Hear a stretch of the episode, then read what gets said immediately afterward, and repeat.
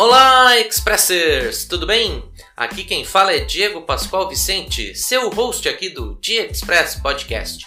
Entrando no ar o primeiro episódio da segunda temporada do nosso programa. Este projeto, que se iniciou em junho de 2021 e que contou com oito episódios em sua temporada de estreia.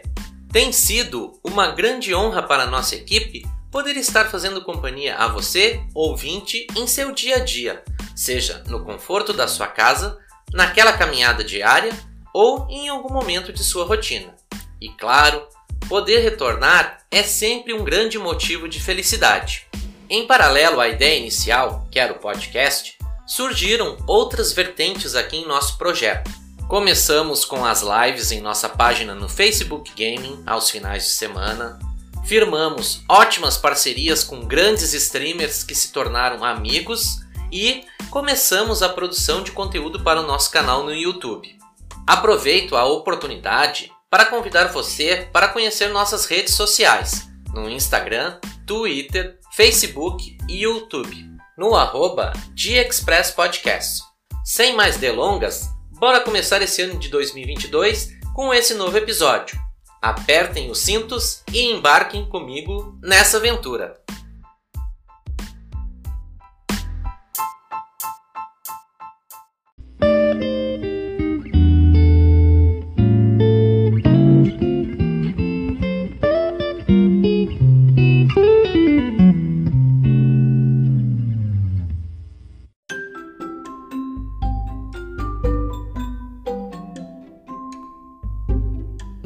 Notícias e curiosidades.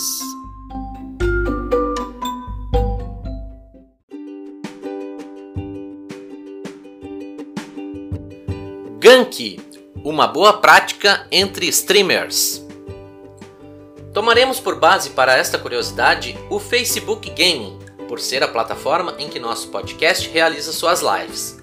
Porém, situação ou termos semelhantes podem ocorrer em outras plataformas. E para iniciarmos o primeiro Notícias e Curiosidades do ano, vamos comentar sobre um termo muito comum nas lives no Facebook Game, quiçá em outras plataformas de streaming. Antes de explicarmos o significado do termo gank em si, vamos falar do termo raid. O raid, também conhecido como encadeamento de stream, é um recurso lançado em 2018, em agosto, na plataforma do Facebook Game em que você poderá ajudar a compartilhar sua audiência com outro streamer, ao enviar seus espectadores a outro canal ao vivo no final de sua transmissão. Esta é uma das formas que o streamer pode usar para se conectar e engajar com seus colegas criadores de conteúdo na plataforma. Lembrando que este recurso está disponível somente para os criadores participantes Level Up ou do programa de parceiros. Ainda que RAID seja o termo, digamos assim, mais técnico, a utilização do termo gank se tornou muito popular entre os criadores de conteúdo. E de onde veio esse termo? Segundo o site da Wizard, gankar e gank são termos informais em inglês que se referem a roubar ou emboscar. Em jogos de MOBA como LoL, Dota e Heroes of the Storm, gankar é usado para falar do movimento feito para emboscar, de repente, os adversários que estão fora de posição ou que são muito avançados. O gank pode ser realizado por mais de um jogador do time, quando vai até a outra lane, faixa em inglês, mas que nos jogos é a rota de ataque e de defesa entre os times, para eliminar o inimigo. Além disso, o artifício é mais comum pelos junglers, caçadores. Os jogadores podem gankar em duplas, trios, quartetos ou quintetos e, geralmente, o fazem quando observam movimentações estranhas no minimapa. Além disso, há os ganks de defesa, quando um jogador está sendo prejudicado e os outros o salvam. Então, ao se realizar um gank para outro streamer, a turma chega de surpresa e, em geral, em grande quantidade na live do stream gankado. O gank ou raid é uma prática muito legal entre streamers e deve ser incentivada como uma forma de ajudar o público a conhecer outros produtores de conteúdo parceiros de sua página. Aqui no Dia Express Podcast, em nossas lives, quando vamos fazer um gank para outro parceiro de nossa página, usamos a hashtag Gank dos Expressers. Watermelon Blocks e Dobos Heroes. Em nosso podcast já começou bem o ano, tendo a possibilidade de jogar dois jogos brasileiros de altíssima qualidade. E fica novamente o nosso muito obrigado às empresas Killbyte e Mira Games, Colossus Game Studio e a Gramic Game Studio, que nos cederam as chaves de acesso para que pudéssemos trazer ótimas gameplays para você, Expresser. Aliás, Deixarei na descrição deste episódio os links para as duas gameplays. O primeiro título foi Watermelon Blocks, que foi lançado para Nintendo Switch e Steam, agora dia 6 de janeiro de 2022, pela Mira Games e publicado pela Killbyte Interactive. Jogo em que assumimos o papel de um carismático bloco de melancia que terá a missão de chegar ao final de cada estágio resolvendo puzzles, utilizando plataformas comutáveis, pulando espinhos e destruindo inimigos. Uma ótima pedida que na época do lançamento estava custando R$ 4,99, um super precinho por um jogo que vai render bons desafios e diversão. Algumas semanas depois, tivemos a super oportunidade de testar Dobos Heroes, lançado para Nintendo Switch no dia 17 de janeiro de 2022, pela Colossus Game Studio e publicado pela Gramic Game Studio. Um jogo de plataforma, puzzle e aventura, em que você controla o carismático personagem Dobo, um herói muito conhecido em seu planeta e que inspirou multidões de pessoas.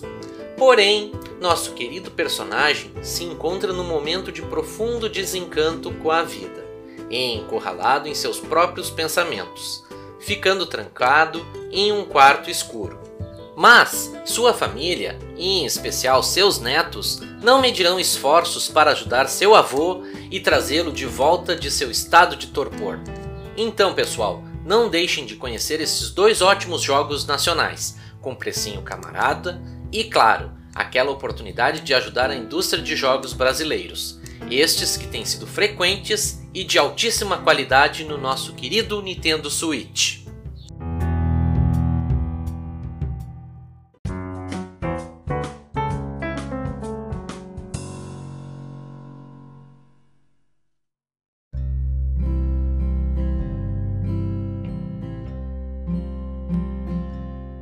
Histórias Gamer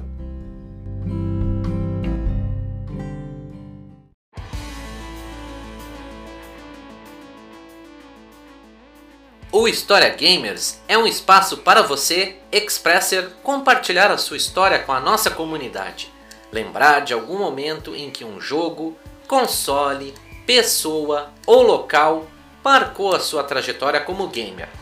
Para participar deste bloco, mande uma mensagem em uma de nossas redes sociais e daremos todas as instruções de como enviar a sua participação. E o programa de hoje traz a história do amigo Rafael Garcia, do canal Nintendista Investidor. Em seu canal, o Rafa mistura suas duas paixões, finanças e Nintendo, e aborda ambos assuntos de maneira muito divertida e didática, para você dar os seus primeiros passos em qualquer um dos mundos. E como ele se propõe a isso? Através de notícias sobre o mercado financeiro e de games, gameplays e lives super divertidas com muitos convidados especiais. Nosso convidado é formado em Direito, trabalhou em uma grande instituição financeira por 5 anos com a venda de produtos bancários e atualmente gerencia seu próprio empreendimento no centro de Bragança Paulista.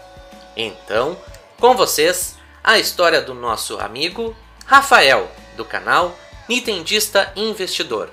Confira aí! Fala investidores da Nintendo, tudo beleza? Rafael aqui E desde já eu quero agradecer demais ao Diego Pascoal pelo convite aí para participar do podcast de Express. Como o Diego muito bem me apresentou, eu tenho um canal de Nintendo e também de investimentos, né? São minhas duas paixões.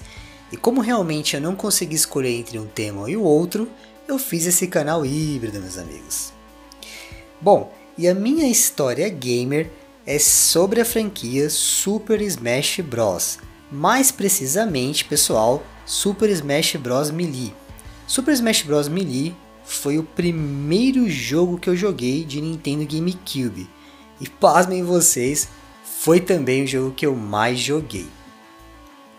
Só que pessoal, tinha uma coisa errada, né? Porque sempre que me reunia com meus amigos para jogar, por incrível que pareça, eu sempre ganhava. Foram horas e horas aí deles treinando, eu treinando também, mas eu sempre ganhava. E aquilo começou a me gerar uma frustração, né? Começou a gerar um desânimo. Foi aí, né, pessoal, que eu fui atrás de pesquisar, né, se não tinha algo a mais, se não tinha uma comunidade naquela época, né? E aí, naquela época lá, lá por volta de 2006, 2007, o que mandava na internet eram os grandes fóruns. Foi aí que eu achei um fórum que se chamava um Up Smash.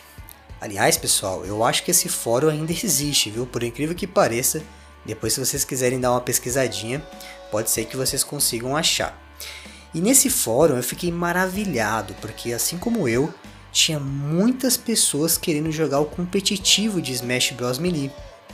E eu percebi que tinha movimentos que eu não fazia, tinha players já que já eram reconhecidos de forma nacional e até internacional, porque já tinha YouTube também. Né? Eu lembro até hoje que tinha um player que chama Kizu, que ele gravou alguns combos ali de Marth, né? Ele ficou muito conhecido aí de forma internacional por fazer coisas que nenhum outro Marth no mundo fazia. Então era muito incrível mesmo. E aí, conhecendo essa comunidade incrível de Smash Melee através do fórum 1UP Smash, a gente começou a se reunir a se reunir ali, né, para jogar campeonatos, para treinar, e aquilo era muito legal. Só que eu nunca cheguei a ganhar um campeonato, meus amigos. Eu nunca fiquei em primeiro, né? Sempre ficava ali entre décimo, é, em décimo segundo, mas nunca cheguei a ficar em primeiro. Inclusive isso é uma frustração que eu tenho na minha vida, viu? Se a dona Nintendo resolver trazer um Smash Melee em HD, eu vou treinar e vou participar de campeonato até ganhar. Então, só que eu me lembro bem, né, uma memória que me marcou muito com essa franquia, né? Foi justamente um desses campeonatos. Foram eu e mais dois amigos, né? Eu lembro que tinha um amigo que chamava Vinícius, ele era muito novinho na época, e a gente foi participar do campeonato. E lá nesse campeonato tinha um player que se chamava Gridlock. O apelido dele era Gridlock. E ele era o melhor shake de São Paulo, né? Ele era considerado o melhor shake de São Paulo. E muitas vezes até do Brasil, ele ganhava até do, dos melhores dos melhores, então ele era muito avançado, né? ele chegava em segundo, em terceiro. E esse tal de Gridlock, ele era um pouco arrogante, né? as pessoas não gostavam muito dele por isso, ele era muito arrogantão. E ele ganhou desse meu amigo Vinícius e ainda tirou barato dele. E essa cena foi muito forte para mim, chega até a arrepiar. Esse meu amigo Vinícius, ele chegou meio que quase chorando pra mim, né? Eu falei: "O que aconteceu?" Ele falou, ah, o Gridlock ganhou de mim, tirou barato. Aí eu falei, eu encostei a mão no ombro dele. Falei, cara, eu vou te vingar. Eu vou te vingar. Mesmo sabendo que as minhas chances eram poucas, né? Mas o que, que eu pensei? Cara, se eu der uma luta honrada com esse cara, pelo menos ali deixar um pouco equilibrado, eu já vou ter feito o meu papel, né? Foi aí que eu comecei, eu, eu fui avançando na chave aos poucos, e aí eu caí contra esse Gridlock, né? E a batalha começou, meus amigos. E eu também jogava de shake. Olha que doideira. E eu já estava um pouco mais, é, vamos dizer, pro player, já estava bem mais avançado, né? apesar de nunca ganhar um campeonato em primeiro lugar, mas eu já estava muito mais avançado, já sabia as técnicas, já sabia tudo. É, começamos a partida, eu ganhei a primeira luta, já foi uma surpresa. Foi aí que ele já se arrumou na cadeira. Ah, não, então agora eu vou sério. Foram essas as palavras que ele disse. Agora eu vou sério. Fomos para o segundo round, ele ganhou. Fomos para o terceiro. Eram quatro estoques, né? Quatro vidas para cada. Quando eu fiquei com duas e ele com uma, sem brincadeira nenhuma, meus amigos, reuniu todo mundo atrás de mim. Todo mundo parou o campeonato para se reunir atrás de mim, para torcer ao meu favor, porque não gostavam muito do cara, né? E aí começou eu escutando: o Rafael tem chance de ganhar, o Rafael tem chance de ganhar, vamos, vamos, vamos. E aí ele arrancou outra vida, ficou uma vida por uma vida. E aí as porcentagens subindo, aquela muito frenético, né? Smash Bros Melee é muito frenético e aquela coisa toda acontecendo ali. Foi aí que eu dei um grab nele, joguei para cima e nessa hora, acredite se quiser, meu amigo gritou: "É agora!" E eu não perdi a oportunidade. Pulei dei aquela coronhada do Shake, o personagem dele saiu voando e explodiu na tela. Gente, mas foi uma comemoração que eu quase derrubei o Nintendo GameCube lá do, da plataforma onde ele estava. Levantei o controle, gritei muito. O pessoal que estava atrás de mim vibrou, gritou demais. E nesse dia aí eu fiquei em quarto lugar naquele campeonato. Logo depois eu enfrentei um outro, um outro player, né? Que se chamava Chris, jogava de Falcon, era um Falcon é, player muito bom, muito apelão, né, inclusive. E aí desse cara eu não consegui ganhar. Mas eu cheguei pro Vinícius e eu falei, cara, não falei que eu ia te vingar? Nossa, foi muito emocionante. Era isso, meus amigos. Obrigado aí por escutar a minha, minha história gamer aí, realmente me marcou demais. E hoje em dia eu treino, né, Smash Bros Ultimate. Eu jogo razoavelmente bem mas infelizmente não consegui ser um pro player de Smash Bros Ultimate devido às mecânicas ser muito diferente de Smash Bros Melee, né? Quem jogou sabe que é bem diferente, né, meus amigos? Mas como eu disse, se um dia a Nintendo voltar, né, com Smash Melee, eu vou treinar muito e vou ainda realizar esse sonho de ganhar um campeonato. Obrigado Diegão novamente, ficou muito honrado pelo convite. Se você um dia quiser ir também lá no meu canal fazer uma gravação, fica aqui estendido aqui aos ouvintes do seu podcast que eu quero que você vá lá, tá bom? Valeu todo mundo, um abraço, fui!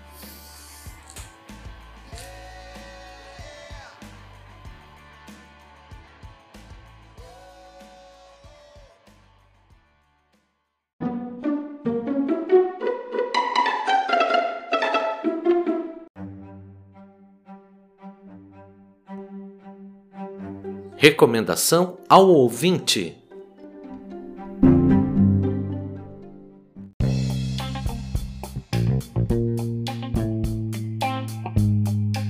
Lives do G-Express Podcast no Facebook Gaming, aos sábados e domingos, na faixa das 16 horas.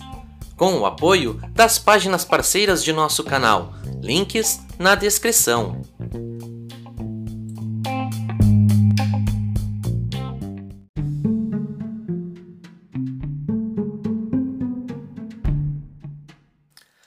Para nossa primeira recomendação ao ouvinte dessa temporada, quero falar de uma série animada que me chamou a atenção no final de 2021 e início de 2022, quando finalizamos sua última temporada no Netflix.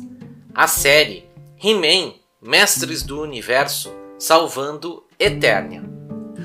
Quem cresceu nas décadas de 80 e 90 certamente pôde acompanhar as histórias de He-Man, o alter ego do príncipe Adam contra seu eterno inimigo Esqueleto. A série foi um grande sucesso e muitos trazem na lembrança os famosos conselhos do herói no final de cada episódio. Na série atual, lançada dia 23 de julho de 2021 na famosa plataforma de streaming, Eternia celebra a nomeação de Tila como a nova mentora, mas a cerimônia é interrompida quando o esqueleto lidera um poderoso ataque a Grayskull. Com o andar dos primeiros capítulos, muitos segredos acabam vindo à tona, fazendo a nova mentora de Eternia abandonar seu cargo para lidar com seus conflitos e fantasmas internos e tentar descobrir quem é a verdadeira Tila. Para quem é saudosista da série original, a nova aventura dos Mestres do Universo pode causar uma certa estranheza quanto ao desenho dos personagens clássicos. Porém, passado esse primeiro contato, o enredo e as dublagens, tanto originais quanto em nosso idioma, nos ajudam a construir a simpatia com a aventura. Um ponto forte na opinião de nossa equipe foi o foco em personagens deixados quase sempre à sombra do herói e do vilão. Tila e Maligna são figuras femininas muito fortes na série e mostram para o que vieram, com seus enredos muito bem construídos, mostrando a força feminina e trazendo representatividade a meninas e mulheres, mostrando que essas devem assumir as rédeas de seus destinos sem estarem à sombra de ninguém. A dublagem original conta com vozes conhecidas como Mark Hamill de Star Wars e Lina Ridley de Game of Thrones, nas vozes de Esqueleto e Maligna.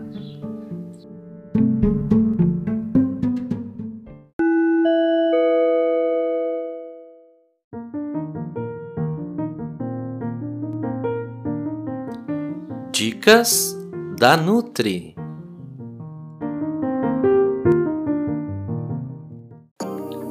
Este bloco tem o patrocínio do Espaço Clínico Multidisciplinar Sabrina.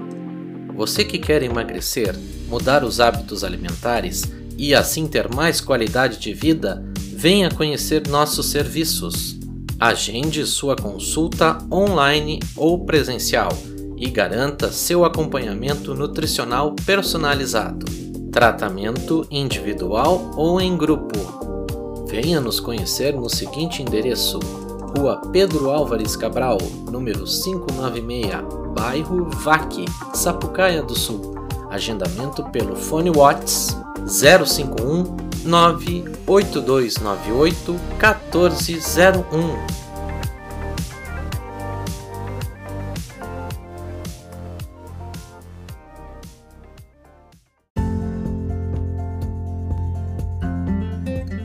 Olá, Expressers! Sou a Sabrina Bastos Franco, nutricionista aqui do Dicas da Nutri. Hoje venho falar para vocês sobre um hábito antigo de diversas populações do mundo, o consumo de chás, muito utilizado para várias finalidades, desde auxiliar em um sono tranquilo, amenizar um desconforto gástrico, a tratar resfriados. Quem de vocês, ao ouvir falar em chás, lembra de seus avós recomendando o consumo ou até mesmo preparando aquele chazinho gostoso cheio de memórias afetivas. A seguir, um breve histórico sobre as plantas medicinais. O uso de plantas para o tratamento de doenças já se fazia presente nas primeiras civilizações. Entretanto, somente a partir de relatos por escrito é que se pôde traçar a história do uso das ervas. Os primeiros manuscritos da China acredita-se terem cerca de 5 mil anos. No Egito, os papiros egípcios, o papiro de Ebers, de cerca de 1600 anos antes de Cristo, lista muitos medicamentos feitos a partir de plantas, animais e minerais. Vários ainda estão em uso, como funcho, coentro, genciana, zimbro, sene, tomilho e losna. Na Índia, os Vedas, poemas épicos de cerca de 1500 anos antes de Cristo, fazem menção a plantas medicinais até hoje utilizadas, como alcaçuz, gengibre, mirra, manjericão, alho, cúrcuma, acônito e aloes. Na Grécia, Hipócrates, 460 a 377 anos antes de Cristo, conhecido como pai da medicina, estudou as reações individuais de cada paciente a uma determinada doença e usou os próprios poderes curativos das pessoas. Desta forma, o tratamento era ajustado ao indivíduo, com dose unitária e personalizada, e incluía dieta, massagem, hidroterapia, repouso e preparações de plantas.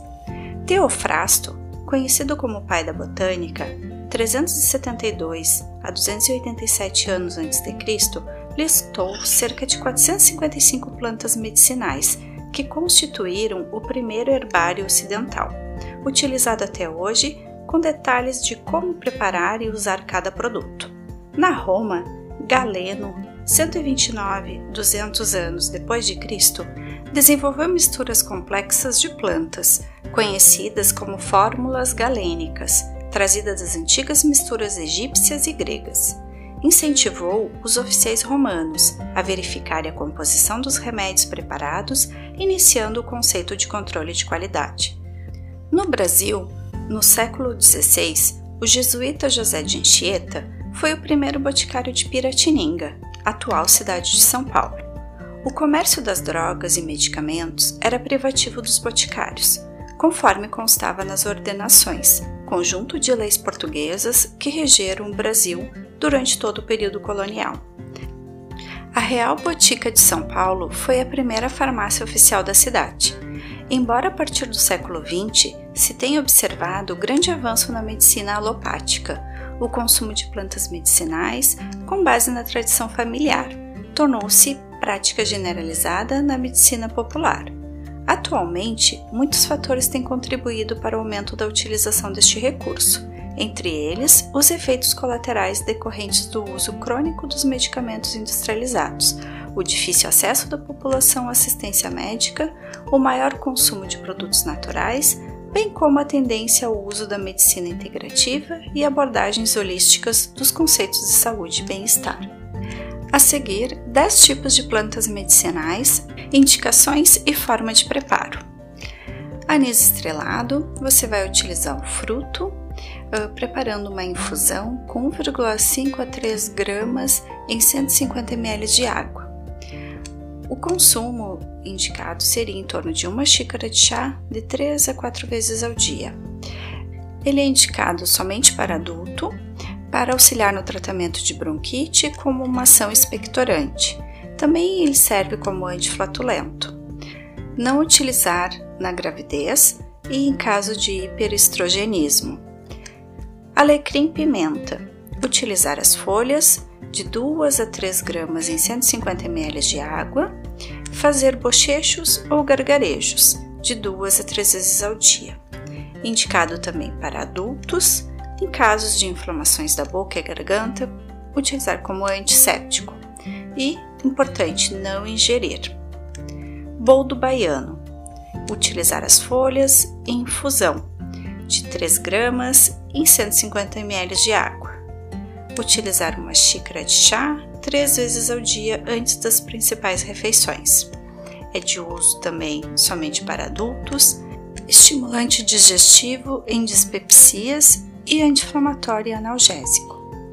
Cavalinha utiliza-se as partes aéreas, uma infusão com 3 gramas em 150 ml de água, utilizar uma xícara de chá de 2 a 4 vezes ao dia. De uso oral, somente para adulto. Indicação para aliviar edemas, inchaços por retenção de líquidos e coadjuvante no tratamento da hipertensão leve. Lembrando né, que não deve ser utilizado por pessoas com insuficiência renal e insuficiência cardíaca. Altas doses também podem provocar irritação gástrica e também dor de cabeça e anorexia. Agora, capim santo, capim limão, capim cidró, capim cidreira também muito conhecido por essas outras denominações. Uh, utilizar as folhas, a infusão de 1 a 3 gramas em 150 ml de água. Utilizar uma xícara de chá de 2 a 3 vezes ao dia.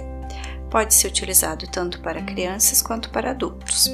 As indicações são para dores de cabeça, cólicas intestinais e uterinas, quadros leves de ansiedade e insônia, né, sendo bem utilizado como um calmante suave exclusivamente quando fresco, quando as folhas frescas. Pode aumentar o efeito de medicamentos sedativos, então é importante né, um alerta aí para quem faz uso de medicamentos sedativos, os calmantes, né, e o uso de chás uh, né, associados. Então é importante ter cautela. O ginseng, né, utiliza-se a raiz na forma de decocção uh, 0,5 gramas né, da, da raiz em 200 ml de água. Uh, Pode-se utilizar então uma xícara uh, uma a três vezes ao dia. Ele pode ser utilizado tanto para adulto quanto para crianças e ele melhora o estado de fadiga física e mental. É importante ter cautela uh, ao usar no casos em gestantes e lactantes. Pode causar cefaleia, diarreia e alergias utilizar no máximo por três meses. Deverá haver cautela também com uso concomitante com psicotrópicos, antipertensivos, cardiotônicos, anticoagulantes, hipoglicemiantes, contraceptivos e repositores hormonais. O guaco utiliza-se as folhas, a infusão de 3 gramas em 150 ml de água. utilizar uma xícara de chá de duas a três vezes ao dia. É de uso também adulto e infantil. Ele é um ótimo broncodilatador e expectorante. Recomenda-se não utilizar em gestantes. A utilização pode interferir na coagulação sanguínea. Doses acima da recomendada podem provocar vômitos e diarreia. Macela, Marcela, Marcela do Campo. As partes utiliza-se as flores e uma infusão de 1,5 gramas em 150 ml de água. Utilizar então para o consumo uma xícara de chá de duas a quatro vezes ao dia. Pode ser utilizado tanto para adultos quanto crianças. E a indicação né, para má digestão e cólicas intestinais, como sedativo leve e como anti-inflamatório. Evitar o uso em pessoas alérgicas ou com hipersensibilidade a plantas da família Asteraceae. Mulungu utiliza-se a casca em decocção 4 a 6 gramas em 150 ml de água. Utiliza-se uma xícara de chá de 2 a 3 vezes ao dia. A indicação é para quadros leves de insônia e ansiedade, utilizado como um calmante suave. Não tem contraindicações somente pode interagir com outros depressores do sistema nervoso central. Então, para isso, ter cautela ao utilizar. E o uso é exclusivo para adultos. O sabugueiro utiliza-se as flores e a infusão de 3 gramas em 150 ml de água. Consumir uma xícara duas a três vezes ao dia. Indicado para adultos para aliviar sintomas gripais e de resfriados. E agora uma curiosidade. Uma lenda chinesa diz que no ano de 2737 a.C., o imperador Shen Nung teria descoberto o chá de modo acidental. O imperador, um filósofo que por razões de higiene só bebia água fervida, estava descansando perto de uma árvore de chá, quando algumas folhas caíram no recipiente em que ele havia posto água para ferver. Em vez de tirar as folhas, ele as observou viu que elas produziram uma infusão. Decidiu provar e achou a bebida saborosa e revitalizante. Conta-se na China que assim foi descoberto o chá. Gostou do episódio de hoje? Deixe seu like e comentário na página do YouTube do Dia Express Podcast. Convido vocês a visitarem meu perfil, NutriSabrinaFranco, no Instagram e Facebook, e conferirem as dicas, receitas, entre outras. Um abraço a todos e até o próximo encontro.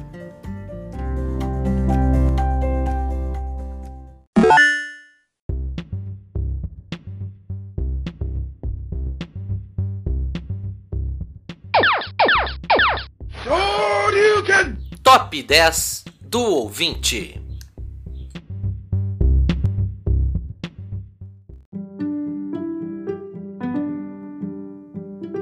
E hoje, Expresser, estreamos um novo quadro em que convidamos nossa audiência a compartilhar conosco aquele seu ranking favorito de jogos de uma plataforma, estilo ou apenas falar de 10 jogos que marcam a sua trajetória. E para estrear esse quadro, trago a vocês ele, que é criador da página De Volta para o Passado no Facebook Gaming, Jonathan de Souza Pascoal em suas lives, nosso convidado traz a magia da época de ouro dos consoles até a sua casa, em lives super divertidas, com muita interação e diversão. Aliás, não deixe de conferir na descrição deste episódio as páginas parceiras aqui do Dia Express Podcast. Então, com vocês, o top 10 do ouvinte. Confira aí! Buenas Expressers! Sou o Jonathan da página De Volta para o Passado do Facebook Gaming e venho aqui hoje a convite do nosso querido host estrear o quadro Top 10 e decidi hoje começar pelos meus top 10 jogos mais nostálgicos. Selecionei aqui 10 jogos que me trazem ótimas memórias. Em décimo lugar, Campeonato Brasileiro 96. Como eu não gosto muito de futebol, deixei ele em décimo, mas tem ótimas memórias de jogatinas com meu pai, o meu primo Thiago e até um campeonato num aniversário aí que a galera toda participou.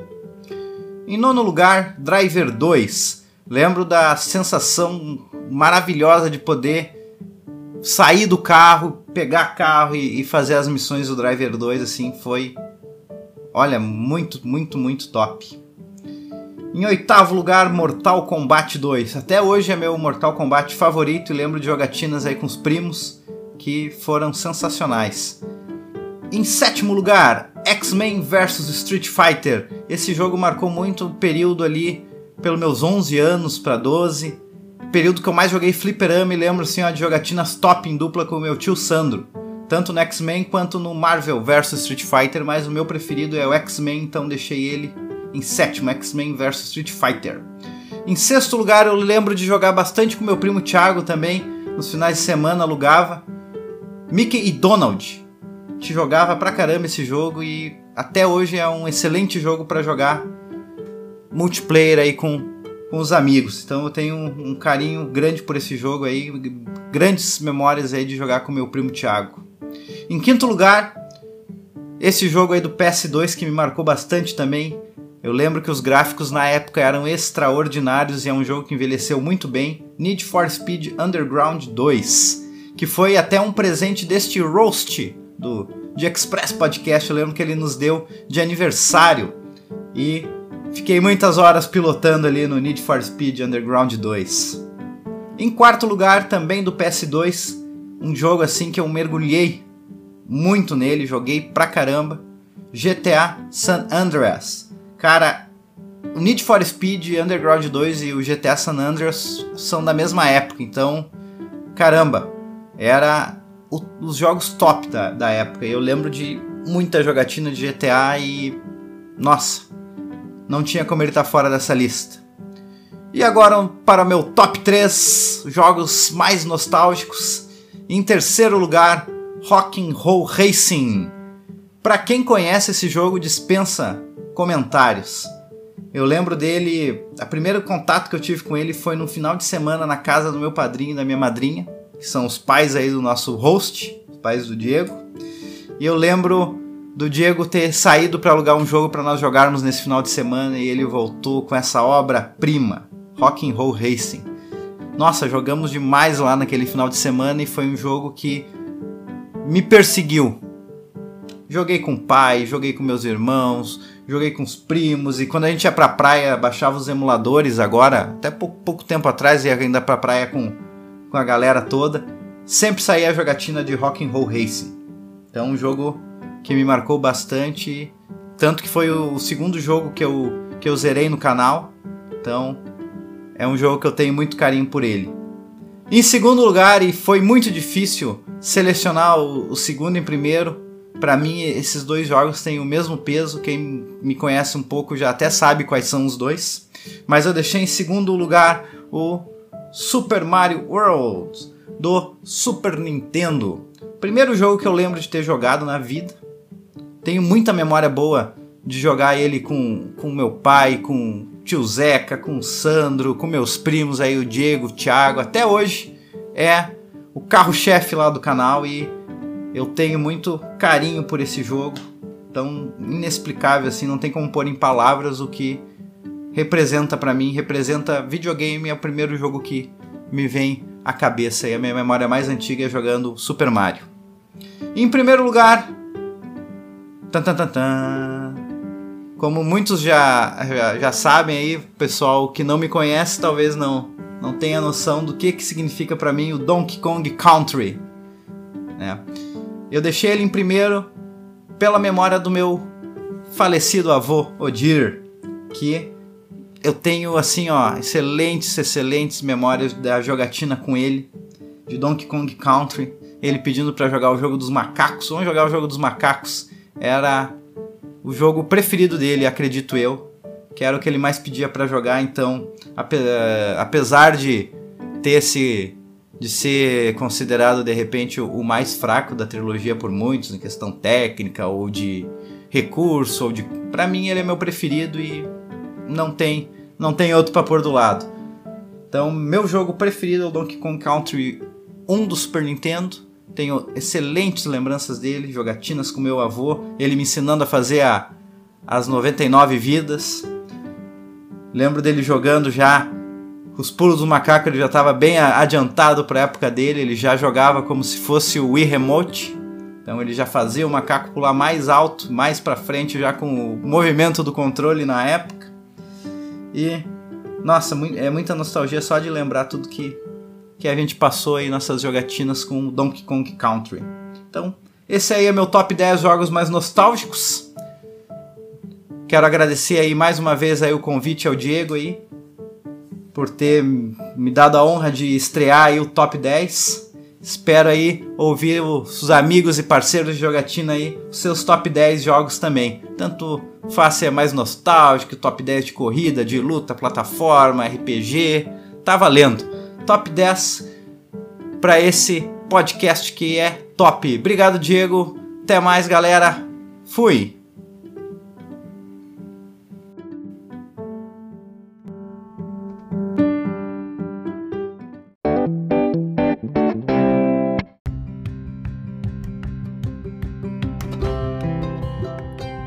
Poesia Gamer.